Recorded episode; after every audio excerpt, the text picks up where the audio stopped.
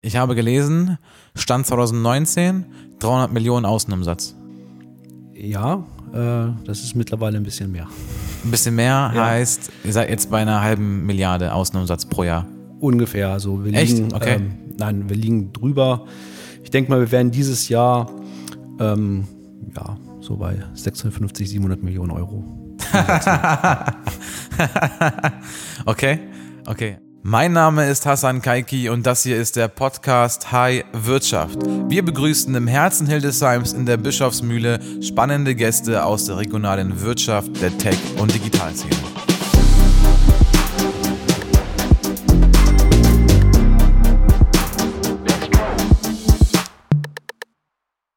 Hallo Anthony, sei gegrüßt. Hallo, Hassan, grüß dich. Ja, du bist hier unser erster Stargast, hätte ich schon fast gesagt unserer Podcast-Reihe und bist Mitgründer, Co-Founder von Digistore24. Genau, das ist richtig. Vor elf Jahren haben wir hier in Hildesheim mit der Firma Digistore24 begonnen und hatten die Idee, äh, etwas aufzubauen. Und ja, dass wir jetzt elf Jahre später dastehen, wo wir jetzt sind, äh, hätten wir uns nie erwartet oder hätten wir nie dran geglaubt. Und ja. Erzähl mal ein bisschen, ähm, wer bist du? Ähm, was hast du vor Digistore 24 gemacht? Was ist so ein bisschen deine Vita? Und dann kommen wir auch zu Digistore 24. Mhm. Ja, also ich bin hier in Hildesheim geboren, äh, 1977. Das heißt, äh, ich werde jetzt 46 Jahre alt. Ähm, habe, war hier auf der Schule, habe Abitur gemacht, ähm, habe dann eine, ähm, ein duales Studium gemacht in der Sparkasse Hildesheim das heißt eine Ausbildung und äh, parallel dazu in der Berufsakademie ein Studium zum Sparkassenbetriebswirt. Ähm, habe dann 2002 äh, in die Selbstständigkeit gewechselt, ähm, habe dann als äh, Finanzberater ähm, für ein großes Unternehmen gearbeitet, aber eben als Selbstständiger, also eigenverantwortlich. Das habe ich zehn Jahre gemacht bis Ende 2011. Und da hast du Finanz- und Versicherungsprodukte verkauft? Genau, Oder? richtig. Ja, okay. Ja, ich hab, äh, ähm, hatte einen Kundenstamm, überwiegend ähm, Akademiker, Ingenieure. Das war meine Zielgruppe und ja, habe dort dann eben zehn Jahre äh, das, was ich vorher in der Bank gemacht habe, eben dann ähm, auf selbstständiger Basis gemacht.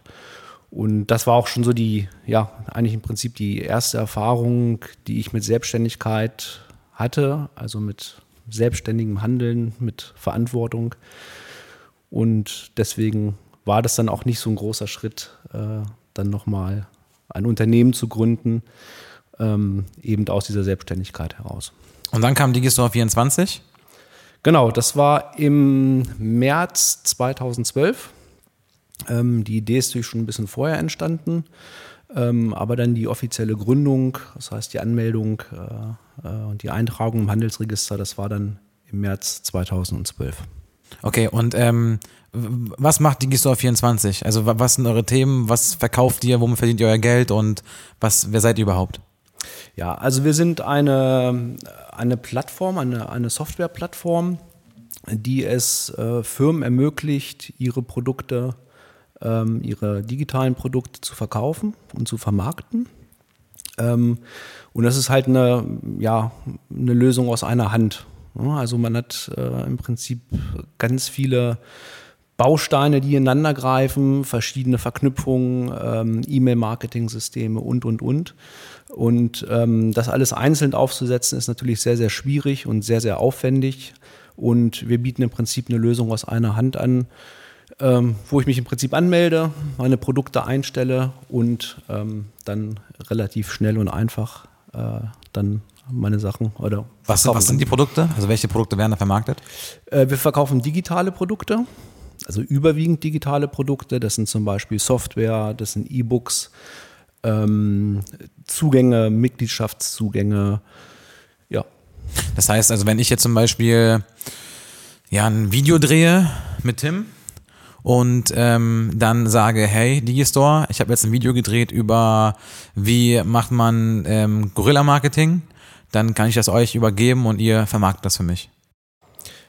Also die Vermarktung, äh, die müsst ihr natürlich übernehmen für euer Produkt.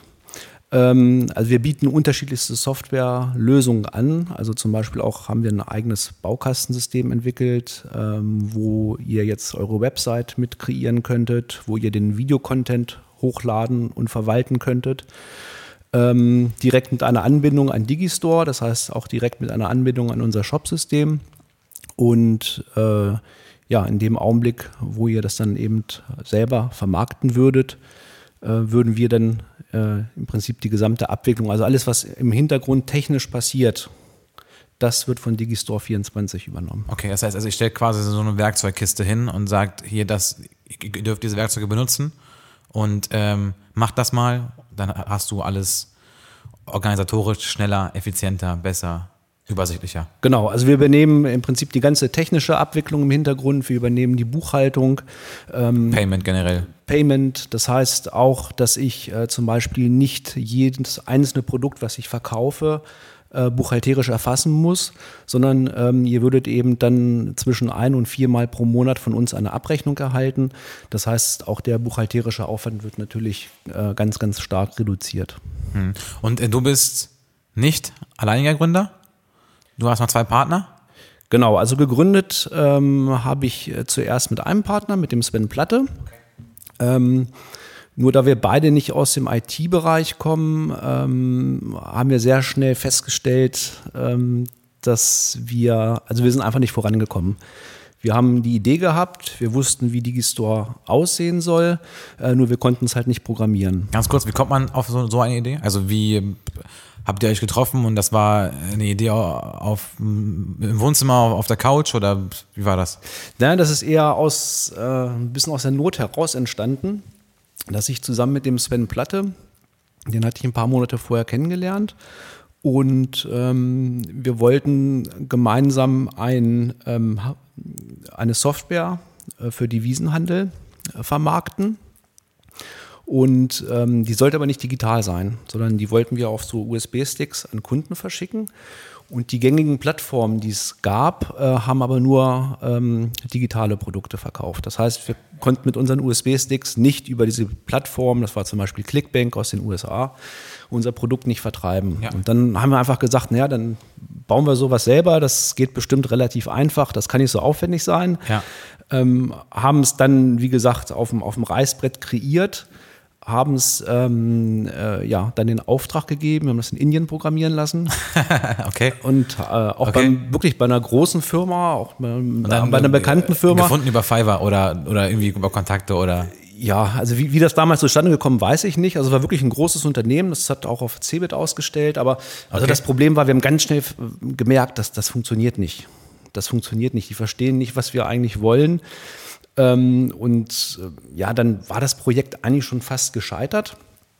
Ähm, und dann hat der Sven den Christian, den er schon vorher kannte, das ist ein, äh, ja, ich sag mal, ein IT-Gott, äh, okay. mit ins Boot geholt, hat ihm um Hilfe gebeten und ja, der hat sich dann das Ganze angeguckt, hat gesagt, naja, also da ist nicht viel zu retten, ich mach's lieber nochmal von vorne. Und ähm, ja, das war dann die Idee, äh, im Prinzip ihn damit ins Boot zu holen, an dem Unternehmen zu beteiligen, dafür, dass er dann eben diesen Part äh, der Software, der ja ganz okay. elementar ist, ja. halt übernimmt. Und das hat er dann halt mit sehr ja. großem Erfolg auch gemacht. Ja. Das heißt also Unternehmen quasi im ersten Schritt erstmal fast gegen die Wand gefahren, wie du sagst. Also fast, äh, man hatte die IT-Infrastruktur nicht, man hatte keinen ITler im Team und ähm, entweder muss man, muss man sich das teuer einkaufen, was immer schwierig ist in der Startphase, weil kein Kapital. Oder man braucht eben Leute, die das können, intern. Und da muss man auch mal ein paar Prozentpunkte abgeben. Genau. Also so war es. Also ja, das Projekt war eigentlich schon gescheitert, weil wir gesehen haben, so wird es auch, weil wir auch die finanziellen Mittel dafür gar nicht hatten. Ja, ähm, ja. So wird das nicht weitergehen. Und so kam dann halt die Idee, äh, einen Dritten mit an Bord zu nehmen, aber ihr habt, ihr habt generell jetzt ähm, im Board habt ihr eine sehr asymmetrische Verteilung von eurem Know-how. Also du als ähm, Kümmerer um Finanzen, Sven mit Marketing und Sales und dann habt ihr noch IT. Das ist ja eigentlich ähm, perfekt, weil also ich kenne halt viele Startups, da treffen sich zwei Gleichgesinnte. Das sind dann zwei Marketing-Experten oder zwei IT-Experten, aber dann fehlt der Rest. Und dann muss man sich immer irgendwas einkaufen. Aber bei einem Unternehmen immer, wenn du alle Positionen mit abdecken kannst, von, von, von den Board-Membern her, ist es ja wahrscheinlich einer der Erfolgsrezepte von euch. Genau, also das, das harmoniert und das passt eben perfekt. Ähm, der Sven kommt ja aus dem Marketing, also im Prinzip äh, aus Kundensicht. Er hat früher selber ähm, Produkte über andere Plattformen sehr, sehr erfolgreich äh, vertrieben. Das heißt, er wusste auch, worauf es ankommt. Ähm, ja. Ich aus dem Bereich Finanzen, Buchhaltung und dann eben nochmal den IT-Part. Also ja, das ergänzt sich im Prinzip, oder nicht nur im Prinzip, es ergänzt sich einfach perfekt und ist, denke ich mal, auch einer der Gründe für den, für den Erfolg, den wir haben. Ja, ihr seid ja so ein bisschen Gründer vom, generell vom Affiliate Marketing. Also ich, ich sehe euch aus meiner Perspektive so ein bisschen als die, ja, die, die überhaupt Affiliate erfunden haben. Und ähm, kannst du noch mal ganz kurz, vielleicht so in zwei, drei Sätzen mal umreißen, was Affiliate Marketing ist für, unseren, für unsere älteren Zuhörer? Ja, also erfunden haben wir es nicht. Ähm, das gab es eben schon vorher.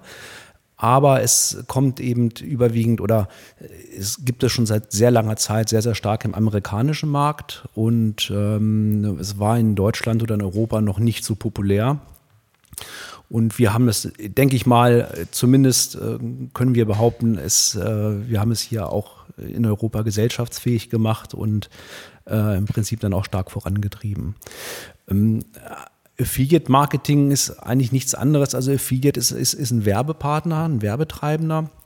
Und das heißt, ähm, es besteht die Möglichkeit, wenn ihr zum Beispiel eure Produkte bei uns auf der Plattform einstellt, über sogenannte Affiliates, ähm, also Werbepartner, ähm, eure Produkte bewerben und verkaufen zu lassen. Und dafür bekommen die dann eine Provision? Dafür bekommen die dann eben eine Provision. Das heißt, äh, auf unserer Plattform gibt es viele, viele tausend Affiliates. Das sind ja im Prinzip Vertriebler, die natürlich gucken, welche Produkte sie gerne bewerben möchten. Das muss ja auch irgendwo bei denen reinpassen in ihre Konzeption. Und äh, genau, die äh, machen dann für euer Produkt die Werbung und erhalten dafür natürlich dann auch eine Vergütung. Ja, ähm, bevor wir da nochmal konkreter einsteigen, um mal ein Gefühl für zu kriegen, wie, wie groß ihr seid. Ihr habt wie viele Mitarbeiter zurzeit? Wir haben international um die 170 Mitarbeiter. Okay, und das sind Menschen, die direkt bei euch angestellt sind und dann habt ihr noch Affiliate-Partner. Genau, also wir haben zum einen erstmal äh, natürlich die Angestellten, die bei uns angestellt sind. Ähm, wir haben natürlich auch viele Freelancer, die für uns arbeiten. Ähm, und dann gibt es die Affiliates. Die Affiliates ähm, sind ja Firmen oder Einzelpersonen, die sich eben über unsere Plattform anmelden und dann eben dort als Affiliate tätig werden. Okay, jetzt ähm, 170? 170 Mitarbeiter? Ja. Genau, so. okay. 170 mhm. Mitarbeiter, davon ähm, wohnen wie viele in Deutschland? Also in Deutschland sind wir um die 100 Mitarbeiter. Okay. Und in Hildesheim? Ja. In Hildesheim sind wir nur zu acht. Zu acht. acht genau. Personen. Also hier in Hildesheim okay. sitzt wirklich nur die, äh, ja, die Buchhaltung und alles andere ist äh, dezentral. Habt ihr weltweit dann äh, kleinere Niederlassungen oder arbeiten alle im Remote? Wir haben noch in äh, Sofia ein größeres Echt? Büro. Okay. Das ist aus der Historie damals äh, noch mit entstanden und ja, übrig geblieben. Jetzt bin ich gespannt. Bulgarische Historie von Digistore. Ja, ähm, die, äh, der Sven und der Christian, also meine Mitgründer, äh, sind äh, vor einigen Jahren oder einige Jahre nach Gründung von Digistore nach Bulgarien ausgewandert. Hintergrund war, dass wir damals, okay. äh, also wir hatten äh, anfänglich ein großes Problem, gute Programmierer zu bekommen. Und ähm, da war halt die Idee, äh, das in Bulgarien zu machen. Okay. Ähm, das war anfänglich, hat das auch ganz gut funktioniert. Ähm, also es gibt sehr, sehr viele gute Programmierer in Osteuropa. Okay. Ähm, aber wir sind dann dort im Prinzip an anderen Hürden äh, ja, gescheitert und haben dann dieses Projekt Bulgarien nicht eingestampft, aber ähm, haben dann dort nicht mehr weiter den Fokus An andere Hürden, sind das, sind das politische Hürden, bürokratische Hürden? Bürokratie, okay. Äh, ja. Okay, okay. Ja. Ähm, und 170 Mitarbeiter, okay. Und ich habe gelesen, Stand 2019, 300 Millionen Außenumsatz. Ja, äh, das ist mittlerweile ein bisschen mehr. Ein bisschen mehr ja. heißt, ihr seid jetzt bei einer halben Milliarde Außenumsatz pro Jahr. Ungefähr. Also wir Echt? liegen, okay. Ähm, nein, wir liegen drüber. Ich denke mal, wir werden dieses Jahr Ähm, ja, so bei 650, 700 Millionen Euro. okay, okay. Also nur nochmal, um das zu unterstreichen. Ähm, Startup darf ich eigentlich gar nicht mehr sagen, aber ein junges digitales Unternehmen aus Hildesheim heraus gegründet. Ist ganz witzig, wenn ich auf Digistore 24 gehe und auf euer Impressum schaue, steht da wirklich Hildesheim. Das, als ich das zuerst gelesen habe, dachte ich, seit wann gibt es eine Briefkastenfirma? Und ähm, dann auch noch gerade 650, 700 Millionen Außenumsatz. Ähm, Innenumsatz liegt, lag damals bei 30 Millionen. Wenn wir es ins Verhältnis setzen würden, wären es jetzt bei circa 50 Millionen.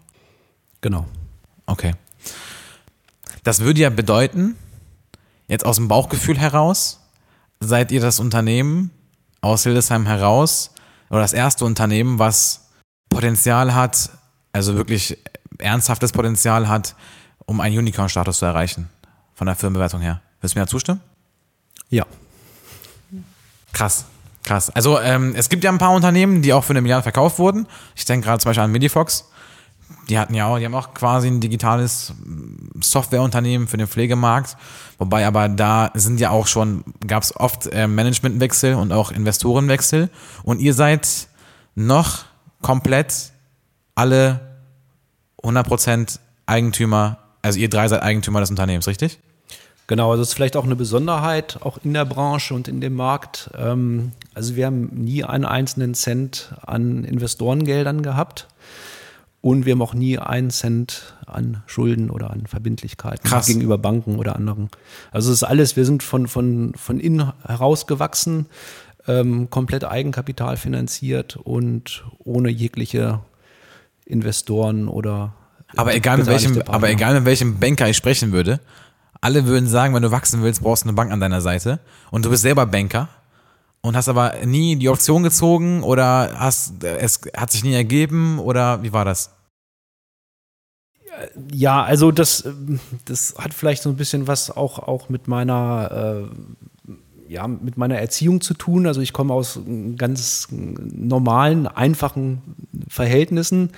Äh, mir wurde halt immer beigebracht, äh, dass man nach Möglichkeit immer versuchen sollte, keine Schulden zu machen und äh, nur das Geld ausgeben sollte, was man auch vorher eingenommen hat. Und ich glaube, dass das hat sich so ein bisschen dann bei dieser Unternehmensgründung, ähm, das haben wir halt so mit reingetragen und äh, ja, wir sind im Endeffekt auch froh, dass wir es äh, so gemacht haben.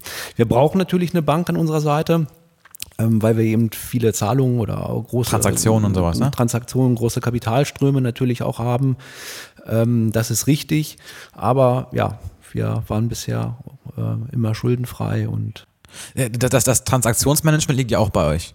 Und wenn du jetzt sagst, äh, fast 700 Millionen ähm, Außenumsatz, das bedeutet, na, natürlich bleibt das alles nicht bei euch hängen, aber das bedeutet, dass, dass ihr quasi auch so ein bisschen, ja eigentlich schon fast schon Finanzmanagement macht, weil 700 Millionen kommen erstmal auf euer Konto und dann müsst ihr das quasi verteilen an eure Werbepartner, Affiliate-Partner und ähm, an die Produkthersteller.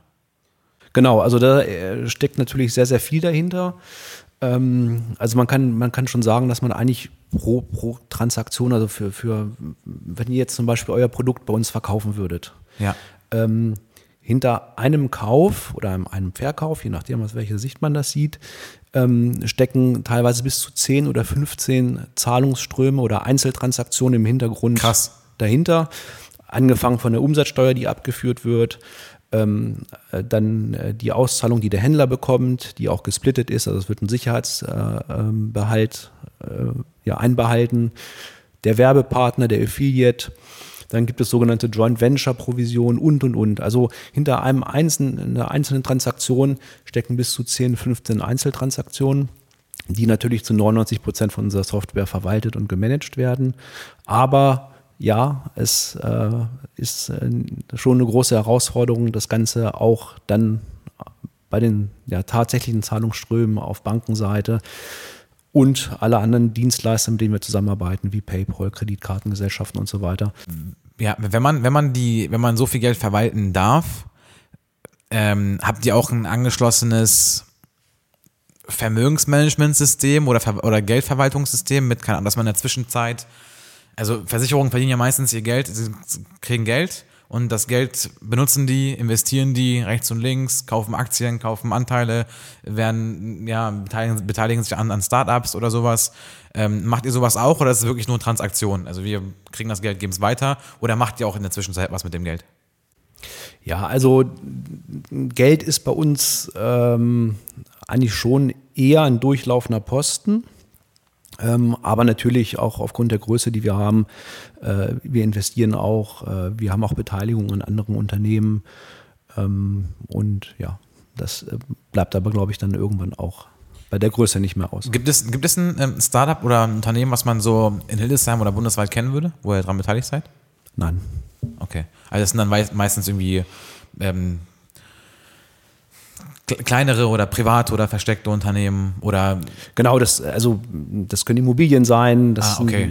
okay. das können Wertpapiere Aktien sein ähm, gibt auch ein zwei Unternehmen an denen wir halt direkt beteiligt sind Startups auch ähm, nein keine Startups okay nein. okay also alles aber auch, auch in unterschiedlichen Bereichen oder Branchen ähm, aber alles eher konservativer das eher aus der Historie rausgewachsen ist genau. okay verstanden okay ähm, Verstanden, 170 Mitarbeiter, 650 Millionen oder 700 Millionen Jahresaußenumsatz, circa 50 Millionen Innenumsatz, okay, alles gut. Und ähm, diesen Außenumsatz, die, die, das wird ja quasi verteilt oder wird ja generell erstmal erwirtschaftet mit den Partnern. Da sprechen wir von Affiliate-Partnern, da sprechen wir aber auch von Vendoren.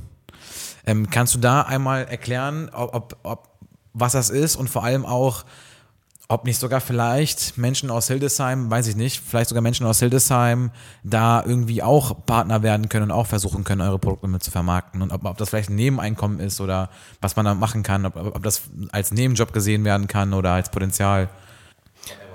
Ja, also Vendoren sind unsere Händler. Das sind im Prinzip diejenigen, die ja ihre Produkte über unsere Plattform verkaufen und im Endeffekt dann auch unsere Kunden. Ähm, und auf der anderen Seite gibt es natürlich dann den Endkunden, der das Produkt über uns dann eben kauft. Ähm, grundsätzlich kann jeder äh, Werbepartner, also ein Affiliate werden. Wichtig ist natürlich bei, also das ist jetzt, ist jetzt nicht so, dass man jetzt einfach sagt, ich werde jetzt Affiliate und dadurch äh, werde ich ganz, ganz reich. Das wird ja oft äh, ein bisschen proklamiert. Dass ist, ist, das, ist, das ein, ist das ein Nachteil für euch? Weil, also, wenn ich jetzt an Affiliate, wenn, allein, allein schon der, der Begriff Affiliate Marketing, das ist ja sehr, sehr stark gebrandet mit den Leuten in den Social Media Kanälen mit, hey, willst du auch wissen, wie man 10.000 Euro im Monat verdienen kann mit vier Stunden Arbeit die Woche, komm in die Gruppe. Ähm, ist das so ein Image-Schaden für eure ganze Branche? Ja, also es kommt drauf an. Also es ist, ähm, also ein Affiliate muss ja irgendwo, ähm, der, der braucht ja eine Basis, um eben äh, etwas bewerben zu können. Ne? Und wir haben es zum Beispiel bei uns in der Firma auch häufig so, dass, dass auch, auch Händler selber als Affiliate auftreten. Ähm, das heißt, äh, wenn ich ein bestimmtes Produkt vermarkte, dann kann ich einfach mal gucken, links und rechts, welche Produkte passen vielleicht ganz gut zu meinen Kunden, die ich aber selber nicht im Angebot habe. Und dieses Produkt hole ich mir dann einfach rein und verkaufe es zusätzlich an meine Kunden. Verstanden. Das heißt, dann bin ich auf der mhm. einen Seite Händler, ja. verdiene Geld dadurch, dass ich mein eigenes Produkt an die Kunden verkaufe, mhm. aber hole mir noch äh, im Prinzip ein weiteres Produkt dazu, was ich ergänzend dann eben meinen Kunden anbieten kann und bekomme dann dafür als Werbepartner, als Affiliate eben noch eine Provision. Mhm.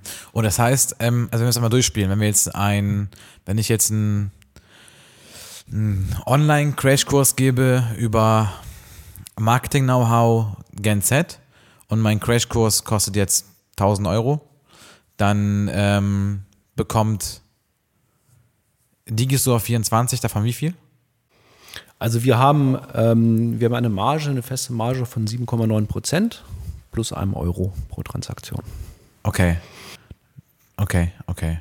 Das heißt also, in dem Fall wären es genau 80 Euro, die dann quasi Digistore 24 bekommt bei einem Produkt von 1000 Euro. Genau. Und, ähm, und der, der provisionsbasierte Werbepartner, der bekommt ja auch dafür Geld. Wie viel bekommt der? Ähm, das entscheidet der, äh, der Produktanbieter selber. Also in dem Fall ah, würdet okay. ihr selber entscheiden, was ist es mir wert äh, zu bezahlen, dass jemand eben äh, für mich als Affiliate tätig ist. Okay. Natürlich, je mehr ich anbiete, desto, desto größer ist die Wahrscheinlichkeit dass, äh, oder die Motivation. Aber da gibt es ganz unterschiedliche Modelle äh, von bis und ja. Äh, gibt es da irgendwie so Cash-Cow-Produkte? Gibt es da die, die Top-Set, die besten, die bestverkauftesten Produkte von euch oder der best, der beste Produkthersteller weltweit? Es gibt natürlich immer eine Nummer eins, äh, wer am meisten Umsatz macht. Ähm, ist, aber es ist halt ja wirklich schwer zu vergleichen oder schwer zu benennen, weil, weil unsere Produkte aus so unterschiedlichen Bereichen kommen. Ähm, oder wer wäre es vielleicht ein starker Umsatzpartner ähm, in Deutschland? Ja, also ich nenne jetzt keine Namen aus Datenschutzgründen, aber äh, es gibt zum Beispiel sehr erfolgreiche ähm, Trainer, Verkaufstrainer, Motivationstrainer, okay. ähm, die, glaube ich, auch ziemlich jeder schon mal gesehen oder gehört hat äh, oder die Namen kennt, okay. ähm, die auch zu unseren Kunden gehören und äh, ja, ihre Produkte über uns verkaufen. Ja, zum Beispiel mit dem schwarz-gelben Logo. Zum Beispiel. okay, alles klar. Ähm, spannend. Aber was was ich auch gefragt habe jetzt ist, Sven Platte, Mitgründer, ist zurzeit in der Schweiz. Du hier noch in Hildesheim. Was hält dich in Hildesheim? Also ich bin hier geboren, äh, ich bin hier aufgewachsen, äh, ich habe Familie, ich habe zwei Kinder, die hier leben und ähm, ja, ich, ich verreise gerne, aber ich bin ja, wo warst du ich, meine Wurzeln, meine Wurzeln sind einfach hier in Hildesheim und äh, ich denke mal, das wird sich auch nicht mehr ändern. Echt? Okay. Nein. Das heißt also, Hildesheim ist die Stadt, die du da, die dich am meisten geprägt hat und auch, wo du auch zurückgeben willst oder mitprägen willst oder ähm, wo du auf jeden Fall noch emotional mit dran hängst. Ja, also ich kann es mir einfach nicht vorstellen, äh, woanders zu leben. Ja. Aber du auch könntest, nicht, äh, auch nicht in einem anderen Land zum Beispiel. Ja. Also das ist äh, einfach zu weit weg für mich. Gerade gerade jetzt äh, mit Kindern, äh, vielleicht wird sich das irgendwann mal im Alter ändern, dass man seinen Ruhesitz, seinen Altersruhesitz irgendwo, irgendwo in der Sonne hat. Äh, gerade jetzt ja. Äh, in der kalten Jahreszeit denkt man da schon öfters dran. Aber ja. nein, ich bin Hildesheimer und ich werde auch Hildesheimer bleiben. Cool. Cool. Aber du könntest überall anders leben, weil wenn wir jetzt sagen, ähm, Firmenbewertung eine halbe Milliarde und keine privaten Investoren, dann kann man eins und eins zusammenrechnen und sich Gedanken machen, was für ein Vermögen dahinter steckt und was man sich, was man sich alles erlauben könnte, aber dann doch verzichtet und sagt, nee, ich bin, ich fühle mich wohl hier in Hildesheim. Genau. Wie, wie nimmst du eigentlich jetzt äh, mal, um mal ein bisschen regionalen Kontext mit, mit reinzukriegen, wie nimmst du eigentlich Hildesheim wahr? Bist du happy mit der Hildesheimer Politik? Bist du happy mit der Hildesheimer Innenstadt? Bist du happy mit der Hildesheimer Wirtschaft? Ähm, sind die alle miteinander vernetzt oder sind die nicht miteinander vernetzt? Geht es hier voran? Was ist jetzt so deine Betrachtung in den letzten zehn Jahren ähm, hier in Hildesheim? Wie nimmst du Hildesheim wahr?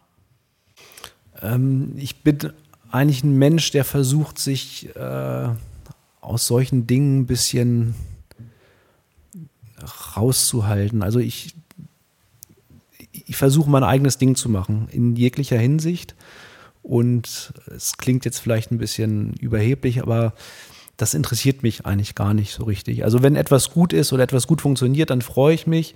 Und wenn es nicht der Fall ist, dann ignoriere ich das einfach und äh, mache es dann auf meine Art und Weise. Und du bist auch sehr, sehr generell sehr zurückgezogen, ne? Deswegen war es so schwierig, dich überhaupt da ein einladen zu können für die erste Podcast-Folge.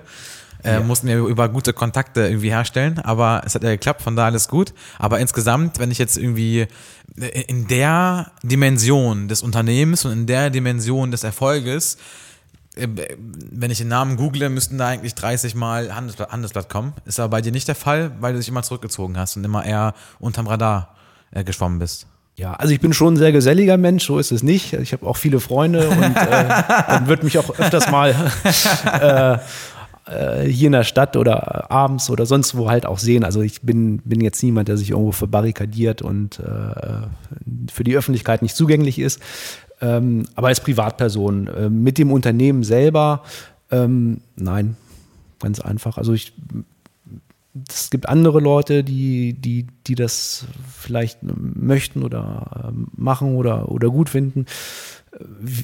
Also ich brauche es persönlich nicht ähm, und ich glaube auch wir als Firma selber, ähm, ob wir jetzt in Hildesheim präsent sind, ähm, in der Zeitung stehen jeden Tag oder nicht, das, das würde keinen Unterschied machen für unser Geschäftsmodell und Aus ja, dem Grunde ja. einfach. Ja. Habt ihr Personalmangel? Ja. Also Personal ist, äh, glaube ich, in allen Branchen ähm, gerade ganz aktuell ein großes Thema. Ähm, war bei uns auch immer ein Thema, gerade äh, wenn man sehr, sehr stark wächst, dann äh, muss man ja, ja im Prinzip auch das Personal äh, analog zum Wachstum einstellen. Ähm, das ist schon immer eine Herausforderung gewesen, aber da haben wir über die Jahre sehr, sehr gute, ja, im Prinzip Modelle entwickelt, wie wir Personal bekommen. Äh, und ich denke mal, da können wir auch behaupten, dass wir da ganz gut gibt es, funktionieren. Gibt, auf, gibt es halt offene Stellen in Hildesheim, weißt du das? Ähm, in Hildesheim aktuell nein. Okay. Ähm, das wird sich aber bestimmt äh, mit weiterem Wachstum dann auch ändern. Also auch da werden wir okay. natürlich dann äh, also oft weiter äh, abchecken, digistore24.de slash Karriere. Genau, richtig. okay. Aber es gibt natürlich im Bereich IT, äh, Softwareentwicklung, ähm, im Bereich Kundensupport, äh, Händlersupport, also dann auch ein technischer Support. Ähm, da haben wir vakante Stellen, ja. Ja, okay. Und ähm, jetzt ist es ja so, 170 Mitarbeiter, davon arbeiten bestimmt 130 von im Homeoffice, remote. Ähm, ist das eine Herausforderung, ohne die Arbeit richtig, also die Unternehmer hier in Hildesheim, wenn ich jetzt so an die alteingesessenen Unternehmer denke, die konservativen Unternehmer, ja, meistens aus der Industrie und seit zig Jahrzehnten erfolgreich und will auch vielleicht nicht so richtig die Veränderungen richtig umsetzen, wo es auch, verstehe ich auch, schwierig ist, irgendwie ins Homeoffice äh, zu erlauben und aber wo es vielleicht doch hier und da möglich wäre, aber wo die sagen, nee, ich will, dass hier vor Ort gearbeitet wird. Ähm, ist das bei euch ein Thema oder könnt, wie, könnt ihr das gut managen? Gibt es da ein Tool für, eine Software für, wo ihr sagt, da, damit arbeiten wir, das ist gut und wie geht ihr damit um? Ja, es ist auf jeden Fall eine Herausforderung. Ähm, auf der einen Seite, auf der anderen Seite, wir kennen es nicht anders, weil wir sind von Anfang an im Prinzip so, so entstanden und so gewachsen. Und ähm, ja, es gibt natürlich, äh, es gibt Tools dafür, es gibt äh, Kommunikationssysteme, ähm, mit denen man dann eben arbeitet. Ja, also es ist eine Herausforderung, äh, aber wir kennen es nicht anders. Und wir haben natürlich auch äh, jetzt in den letzten äh, drei Jahren äh, auf der anderen Seite einen riesen Vorteil gehabt, dadurch, dass wir äh, überwiegend remote arbeiten. Hm, hm. Also Stichwort hm. Corona. Äh, das war ja für viele eine Umstellung, die mussten ja gucken, okay, was, wie kann ich meine, äh, meine Mitarbeiter im Homeoffice beschäftigen, weil sie damit ja nie irgendwelche Erfahrungen oder Berührungspunkte hatten. Und für uns war es halt keine Umstellung, sondern wir haben einfach so weitergemacht, wie wir es vorher auch schon getan haben. Ja, und vor allem auch äh, braucht man kein Standortmarketing mehr, weil also, wenn du auf die Personalsuche gehst, ähm, wir haben ja ein paar Unternehmen, das sind auch Softwareunternehmer und ähm, die sagen, ja, Hildesheim ist, ist nicht attraktiv genug, wir bekommen den ITler nicht aus Hamburg hierher. Und da stellt, da stellt sich natürlich die Frage, warum willst du den überhaupt aus Hamburg herbekommen? Lass ihn doch in Hamburg arbeiten, wenn er in Hamburg arbeiten will. Und wenn man das dann einmal akzeptiert, dann hat man plötzlich einen viel größeren Markt, den man angreifen kann und auch Personal suchen kann, als immer nur in Hildesheim oder Umgebung oder eben weiter weg, aber dann mit der Überzeugung, kommt dann nach Hildesheim. Und die will man, jetzt wenn man, Hildesheim ist schön, ja, aber jemanden aus Hamburg abzuwerben, nach Hildesheim zu bitten, ist natürlich auch schwierig. Genau, also das ist halt ein Riesenproblem, eine Riesenherausforderung. Das, das sieht man ja auch jetzt äh, an den großen Unternehmen, die wir hier in Hildesheim haben, wie Bosch zum Beispiel. Ähm, äh, ja, man braucht Wohnraum, man braucht äh, Anreize und das ist natürlich eine große Herausforderung für, für Firmen. Und das ist auch ein Riesenvorteil, den wir haben und den wir halt auch nutzen. Ja, da, da, da müsstest du eigentlich sagen, dass, äh, oder ein bisschen die Unternehmerszene vielleicht beruhigen. Ja, auch die Menschen im Homeoffice, die arbeiten tatsächlich und äh, die können auch gut arbeiten. Man muss nur anders damit umgehen, oder? Genau, es ist einfach eine, es ist einfach eine ganz andere Basis, eine ganz andere Struktur. Es ist natürlich schwierig für ein Unternehmen, das das nicht kennt oder noch nicht gemacht hat, äh, sich in diesem Bereich zu entwickeln oder vielleicht sogar sich umzustellen wie gesagt, bei uns ist es von Anfang an so gewachsen und äh, daher kennen wir uns da in dem Bereich eigentlich ganz gut aus und äh, deswegen klappt das auch gut. Aber es hat natürlich Risiken, es hat Herausforderungen. Ähm, es ist auch ganz schön, äh, sich mal gegenüber zu sitzen, Ähm, manche Sachen sind auch einfach am Tisch oder face-to-face einfacher zu besprechen Ja, als, ja. Äh, als online. Ja. Ähm, Sebastian Detmers, der Gründer von Stepstone, ähm, plant gerade ein IPO. Ist auch ein deutsches Start-up und ähm, zurzeit, glaube ich, mit einer Firmenbewertung von 5, 6 Milliarden, wenn ich mich nicht täusche. Ähm, wenn die an die Börse gehen, würde ich schätzen 7, 8 Milliarden. Und der hat ein, vor kurzem ein Buch, Buch veröffentlicht, das ist auch schon ein paar Monate her, die Arbeiterlosigkeit. Also weg von der Arbeitslosigkeit hin zur Arbeiterlosigkeit. Und da beschreibt er so ein bisschen die Problematik. Wir alle sprechen von Fachkräftemangel und Personalmangel. Ja, ja, ja. Die Menschen sind nicht mehr da zum Arbeiten. Und er sagt eigentlich, das finde ich ganz spannend, das große Problem steht uns noch bevor. Also diese berühmten Babyboomer, sind noch ein paar Jährchen noch auf dem Markt. Aber in den nächsten fünf bis zehn Jahren haben wir da ein großes Problem. Und da schlägt er drei Lösungen vor. Das eine ist ähm, Effizienz, Verbesserung der, der Strukturen, Verbesserung der Prozesse und Verbe Verbesserung des, also er misst immer, ähm, die, die, die, die, er misst immer die Performance eines Landes oder die Performance eines Unternehmens mit dem Umsatz pro Kopf. Und ähm, das habt ihr ja scheinbar sehr, sehr, sehr, sehr gut gelöst, weil es gibt, ich kenne kein Unternehmen, was mit so wenigen Mitarbeitern so einen großen Impact erreichen kann. Punkt Nummer zwei ist die, ähm, ist quasi nochmal Qualifikation und Schulung und Punkt Nummer drei ist die, Quali äh, die qualifizierte Einwanderung.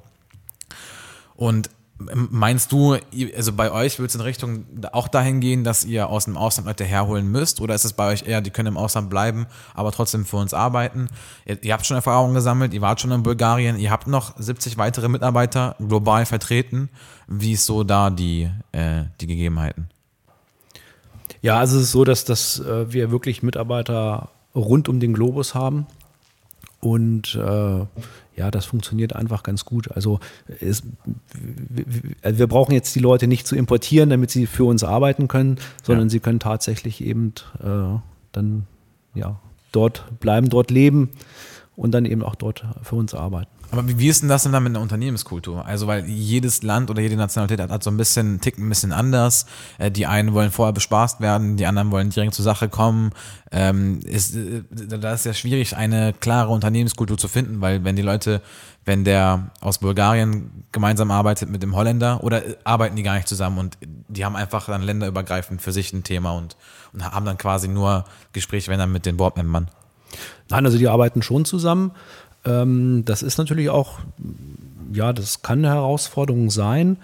Ähm, wir haben das jetzt auch äh, vor, ja, ich glaube erstmalig vor vier oder fünf Jahren eingeführt, dass wir uns alle auch mindestens ein bis zweimal im Jahr treffen. Das heißt, alle zusammen, alle Mitarbeiter von allen Kontinenten aus allen Ländern. Und wo? In Hildesheim? Nein, ganz unterschiedlich. Also so. das ist immer woanders. Äh, letztes Jahr waren wir in Zürich. Ja, wir haben uns dann auch schon mal in Griechenland getroffen. Also ne, cool. auch da äh, variieren wir und äh, versuchen jedes, jedes Mal äh, Hals und Happening zu veranstalten, ähm, alle Leute einzufliegen, ähm, um dann zwei, drei Tage, also nicht nur äh, Spaß zu haben, zu feiern, sondern wir arbeiten auch konstruktiv. Ähm, ja, und das ist natürlich eine Sache, die dann gerade, wenn man äh, ja so eine Firma remote führt, äh, die dann auch sehr, sehr wichtig ist. Dann hast du Teamkollegen in Griechenland, wo du mit denen gemeinsam so ein bisschen Workation betreibst, also ein bisschen Urlaub und ein bisschen Get-Together und arbeiten und Ideen sammeln. Und die hast du vorher ein halbes Jahr nicht gesehen oder ein Jahr oder noch nie gesehen vorher. Richtig? Ja, genau. Das ist krass. Ja, und gerade wenn man stark wächst, also dann kommen ja ständig auch neue Kollegen hinzu. Und ja, also man ist äh, jedes Mal und dann, lernt dann, man neue Leute kennen, aber das, das macht das Ganze natürlich auch spannend und, und, und herausfordernd. Und jedes Jahr äh, äh, müsst ihr größere Hotels finden und größere Anlagen. Ja, das ist also, äh, wir planen das Ganze jetzt äh, für diesen Sommer auch wieder. Und ja, wir haben gerade ein Problem. das, was wir ursprünglich geplant hatten, äh, ja, wir kriegen einfach, äh, ja, wir kriegen keine Hotels oder keine Locations im Augenblick, äh, wo wir so viele Leute dann eben doch unterkriegen können. Ich habe äh, früher mal für TUI gearbeitet ja. und kenne auch den CEO, also ich kann dann Kontakt herstellen. Ja, wir werden das auch schon lösen, aber unsere ursprüngliche Idee, die wir für dieses Jahr hatten, die konnten wir wirklich tatsächlich, äh, also die konnten wir nicht umsetzen, okay. äh, weil wir es nicht geschafft haben, dort, wo wir gerne hin wollten, ähm, wirklich dann auch die, die richtige Infrastruktur zu finden. Okay. Ähm, die Richtung von Digistore 24. Ich stell mal vor, wir haben uns noch nicht so gut kennengelernt, aber stell mal vor, wir, wir lernen uns die nächsten Jahre noch besser kennen und sitzen im Jahr 2030 gemeinsam im Zug und fahren gerade nach Frankfurt und äh, wir blicken gemeinsam so ein bisschen zurück auf die Historie von Digistore 24. Was wird in den nächsten Jahren bei euch passieren? Was würdest du mir da dann wahrscheinlich erzählen? Wovon, wovon würdest du mir wahrscheinlich berichten? Und äh, wo geht die Reise hin? Ist es dann in ein paar, dann hast du die Firma schon verkauft und bist dann doch in Spanien oder ähm, dann ist die Firma nochmal gewachsen auf eine Milliarde Jahresumsatz oder da sind schon private Investoren mit dabei. Wo soll die Reise hingehen? Also wenn ich eines gelernt habe in den letzten zehn Jahren, ähm, dann ist es für mich äh, die Tatsache, es macht wenig Sinn, ähm, irgendwelche Pläne oder Visionen zu haben, weil es kommt eh immer alles anders sei es im Positiven oder bei uns war es überwiegend im Positiven, aber natürlich auch im Negativen. Also ich habe mich davon verabschiedet, nicht nur beruflich, sondern auch, auch, auch privat, ähm, irgendwelche Prognosen oder Planungen für, für, für mehrere Jahre abzugeben, weil äh, es kam immer alles anders. Zum Glück, zum Glück halt immer positiv oder in den meisten Fällen positiv. Ähm, aber ja, das ist, da bin ich nicht so der Mensch für, der, der, der, der, der irgendwelche Planungen einfach abgeben möchte. Und das es sagst du ja als Banker, ne? Es, es ist, alles, ja, es, es ist alles möglich. Also es kann sein, dass wir uns dann, äh, dann halt in sieben Jahren sehen und ja, vielleicht gibt es Digistore auch in sieben Jahren nicht mehr. Es ist halt ein ganz, ganz schnelllebiges Geschäft. Ähm, es gibt politische Rahmenbedingungen, es gibt, ähm, ja, es ist wirklich schwer zu sagen, was dann sein wird. Aber für die nächsten zwei, drei Jahre habt, habt ihr schon also wir haben natürlich, natürlich haben wir Planungen, wir haben auch Umsatzplanungen, wir haben auch strategische Planungen. Also wir sitzen ja auch regelmäßig zusammen äh, mit den Kollegen und ähm, machen Strategiegespräche oder Strategieplanungen, klar. Und ähm, natürlich wollen wir erstmal weiterhin wachsen, weil äh, es gibt viele Märkte, die wir noch gar nicht erschlossen haben. Wir sind ja vor einigen Jahren in den USA gestartet das war ein bisschen holprig am Anfang. Also auch da äh, versuchen wir jetzt natürlich Fahrt aufzunehmen. Ähm, es gibt große Bereiche, in denen wir noch gar nicht tätig sind, also im asiatischen Markt zum Beispiel. Okay. Ähm, aber selbst in Europa äh, gibt es noch Länder, ähm, zum Beispiel Spanien, Frankreich, ähm, wo noch sehr, sehr viel Potenzial ist äh, für uns Fuß zu fassen und zu wachsen. Also ja. ähm, es gibt genug zu tun. Es, wir sind weiter auf Wachstumskurs und wir wollen auch weiter wachsen und das, das ist auch erstmal das Ziel äh, für die nächsten zwei, drei Jahre. Aber was dann wirklich tatsächlich passiert ja. und äh, ja, ja, das, das finde ich sehr, sehr schwer. Kann ich mir das so vorstellen, dass das die deutsche Orange schon ausgepresst ist? Und ähm, aber ähm, China seid ihr noch gar nicht unterwegs? Nee, also in China sind wir gar nicht unterwegs. Okay. Äh, ich, und äh, Spanien, Frankreich, da ist die Orange relativ frisch. Ja, also ich, ich, glaube, es gibt, es gibt auch Märkte oder, oder, oder Länder, ich, da würden wir uns, glaube ich, gar nicht hintrauen. Also okay. ich würde mich, ich würde es mir jetzt äh, nicht anmaßen wollen zu sagen, ich möchte äh, irgendwie in China Fuß fassen. Okay. Also dafür kenne ich das Land, ähm, die Gesetze, die ganze Mentalität, das, das, das, das ticken ganz anders. ticken komplett anders und ähm, das sind, glaube ich, dann auch große Risiken, die man eingeht, wenn man versucht, äh, in solchen Ländern Fuß zu fassen. Ne? Also das, nein. Also wir sind, wie gesagt, entstanden in Deutschland, also Deutschland, äh, Österreich, Schweiz, ja, da sind wir groß geworden und ähm, vor ein paar Jahren haben wir den Schritt in die USA gemacht. Auch da haben wir festgestellt, obwohl das eigentlich der, der, der ursprüngliche, der Heimatmarkt ist, ähm, dass wir da auch große Herausforderungen meistern mussten. Und, äh, Aber da habt ihr berühmte Kunden, ne? Also da habt ihr da, berühmte Partner. Wir haben da auch sehr große Kunden, ja. Ähm, aber äh, ja, jedes Land oder jeder Markt tickt halt anders. Und ähm, ich glaube, da ist es einfach wichtig, Schritt für Schritt sich erstmal reinzutasten, zu schauen äh, und dann eben ähm, ja, Step by Step zu wachsen. In den Märkten, du kannst nicht alles wissen. Also auch die, auch die, auch deine, deine Gründerkollegen, die können ja nicht direkt wissen, wie, wie, wie die Leute in den USA ticken, wie die Leute in China ticken, in Asien ticken. Ähm, dann habt ihr ja wahrscheinlich da irgendwie Head of Country, also Head of USA, Head of ähm, China oder wo auch immer. Und ähm, kannst du da gut loslassen? Kannst du generell gut, gut loslassen als Unternehmer? Ähm, ja, bis zum gewissen Grade schon. Vor allem, vor allem Remote, also dann, man braucht ja sehr, sehr viel Vertrauen zu seinen Mitarbeitern. Und ähm, ich möchte jetzt so ein bisschen die Brücke schlagen ähm, von Digistore 24, Success Story, okay, haben wir verstanden, was das Unternehmen macht und wie erfolgreich es eigentlich ist. Und ähm, möchte jetzt die Brücke schlagen zu den Persönlichkeiten, die man braucht, um erfolgreich Unternehmer zu sein. Jetzt haben wir gehört, du warst vorher bei MLP. Wahrscheinlich hast du da Blut geleckt und verstanden, wie man Menschen überzeugen kann, wie man Menschen mitnehmen kann. Und ähm, brauchst du diese Eigenschaft jetzt noch? War das entscheidend? War dieses asymmetrische Bild ähm, des Know-hows der Board-Member entscheidend? Ein bisschen Glück gehört auch immer dazu. Also was glaubst du, worauf kam es an bei euch und was hat euch so erfolgreich gemacht? Wir hatten auch von der Scheiternkultur gesprochen. Also ich glaube, dass es äh, der Hauptgrund ist das, was ich eingangs schon sagte, ähm, dass sich einfach drei Leute gefunden haben, die an sich sehr, sehr unterschiedlich sind, die aus ganz unterschiedlichen Bereichen kommen, ähm, aber das, was sie äh, machen, sehr, sehr gut machen und sehr, sehr gut können.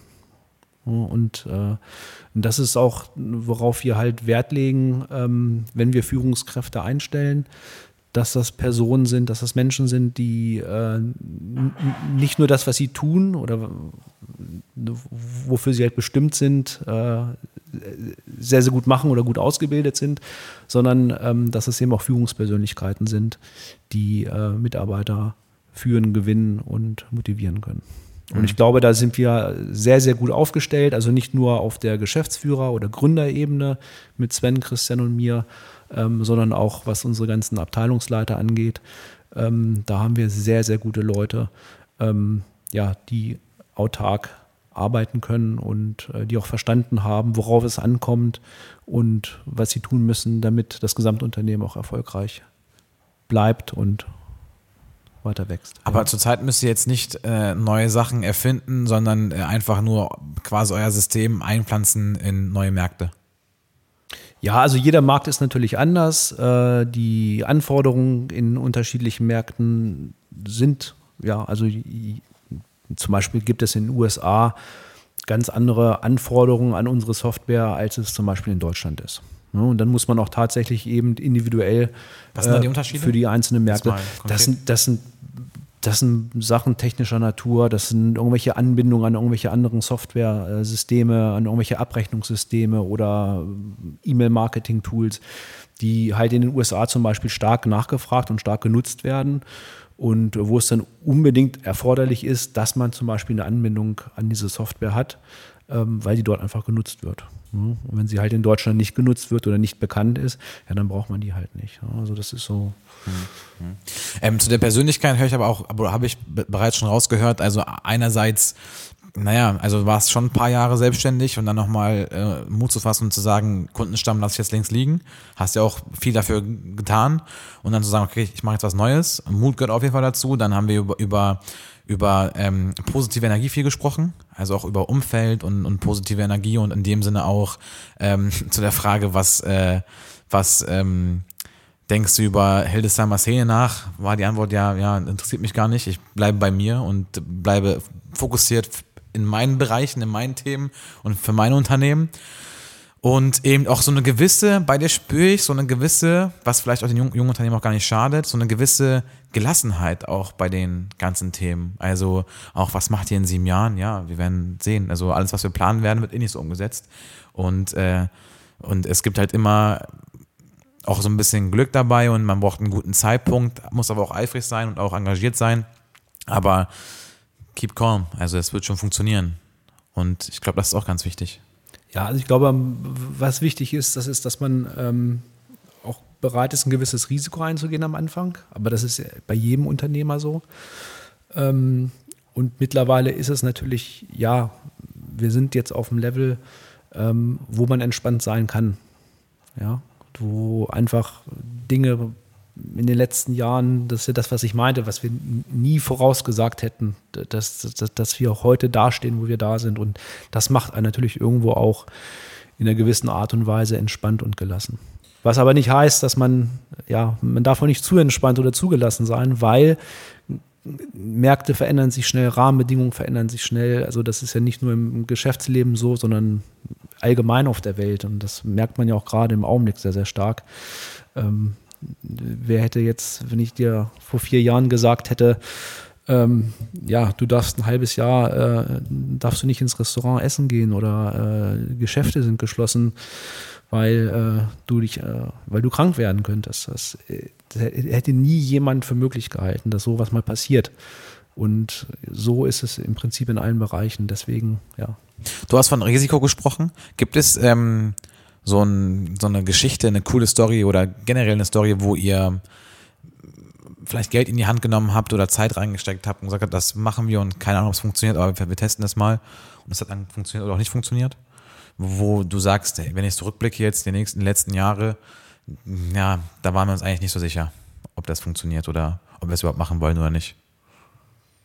Ja, also das ja, das gibt es. Also es gibt es in beide Richtungen. Also wir haben äh, Entscheidungen getroffen oder äh, auch Investments getätigt, wo wir im Nachhinein gesagt haben, naja, das hätten wir vielleicht besser äh, nicht gemacht. Und auf der anderen Seite, äh, ja, haben natürlich auch äh, Dinge kreiert oder vorangetrieben, ja. die, die natürlich dann weit über den Erwartungen dann äh, ausgelaufen sind. Ne? Konkretes Beispiel, eine coole Geschichte dazu, egal ob positiv oder negativ.